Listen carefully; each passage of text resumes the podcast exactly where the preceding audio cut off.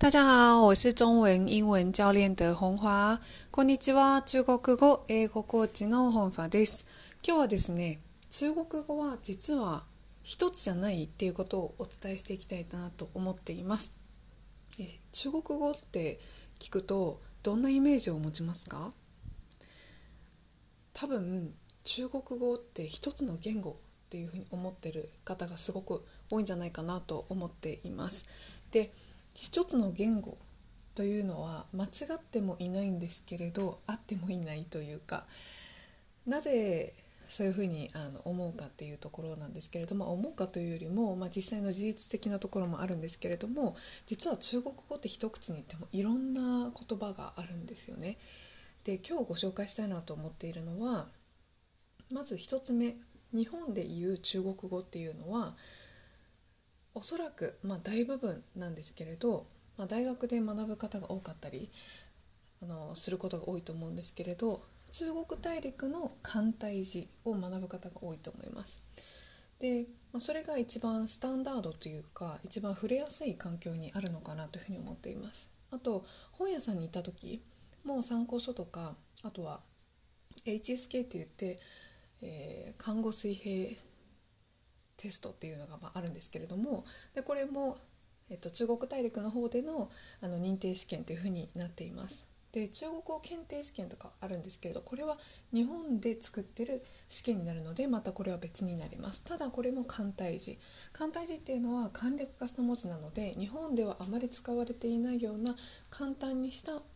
漢字を使っているっていうところですね。で中国ではこの漢あの中国語のことを中国語っていうよりも漢語っていうふうに漢語っていうふうに呼びます。でもし私が漢語我在学習漢語っていうふうにねあのもし誰かがお話しするのを聞いたとしたらあこの方はおそらく中国大陸方式で習ってるんだろうなっていうふうに判断をします。じゃあ2つ目は何なのかっていうと、まあ、台湾過語ですね。台湾過語っていうと台湾でも共通語は中国語なんです。でもどうしてわざわざ台湾過語っていうふうに区切るかっていうとこれまたですねいろいろありまして台湾語で使うあごめんなさい台湾で使うあの中国語っていうのは大陸中国大陸の方ではあんまり使わないようなフレーズとか語句だったり音の工程だったりとかいろいろ違うんですね。で台湾でこの台湾過語のことを何というかというと台湾過語とは呼ばずこれは外から見た時に台湾過語っていうんですけれど「語彙」っていうふうに国の語学の語っていうふうに書きます。であの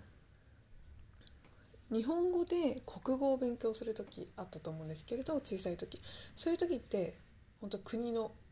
語学の語っていうふうに書いて国語って呼んでたと思います。それと同じようにあの台湾の方では中国語を話すその言葉を話すということを語彙っていうふうに言うんですね。なので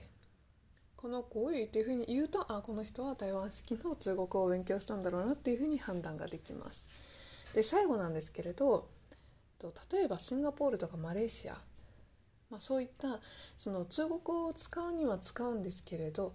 あの他にもいろんな言葉例えば英語だったりとかマレー語を使う場所そういった国だと過語っていうふうに言うんですね。華語、華語、華文とか。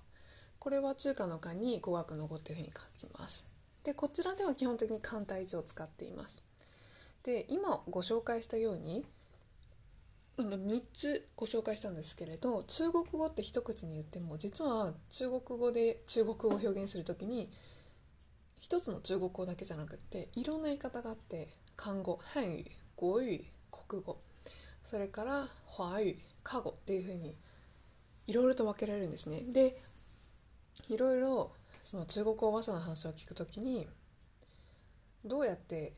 出身地が分かるかとか大体こう当てられるかっていうとその話している言葉の語句やフレーズそれからその話し方だったりとかあとは本当に何をどの言葉を使ってるかっていうので大体聞き分けができていくんですね。でこれは私がネイティブだから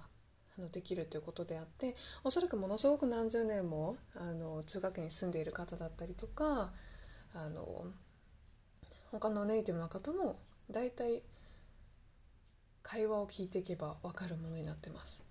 なので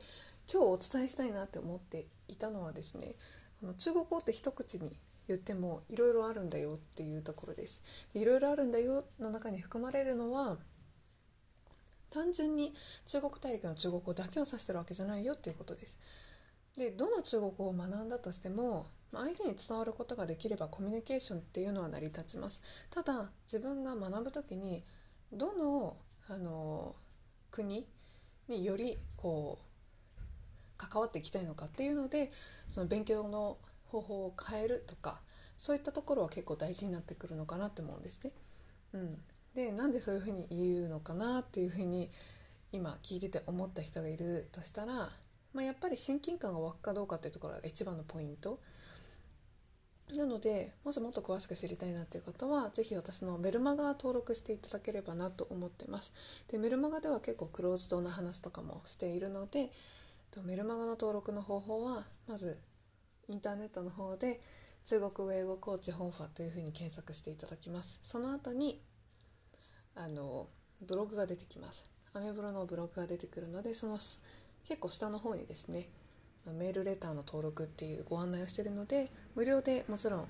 読んでいただけるのでそちらからご登録いただければなと思っています。ということで今日一番一番お伝えしたかったのは中国語って一口で言ったとしても実はいろんな種類があるんだよっていうことになります。でこの他実は方言とかもめちゃくちゃあるんですけれど今回は割愛をしています。ということで今日もお聴きくださりありがとうございました。谢谢大家收听期待下次再见面。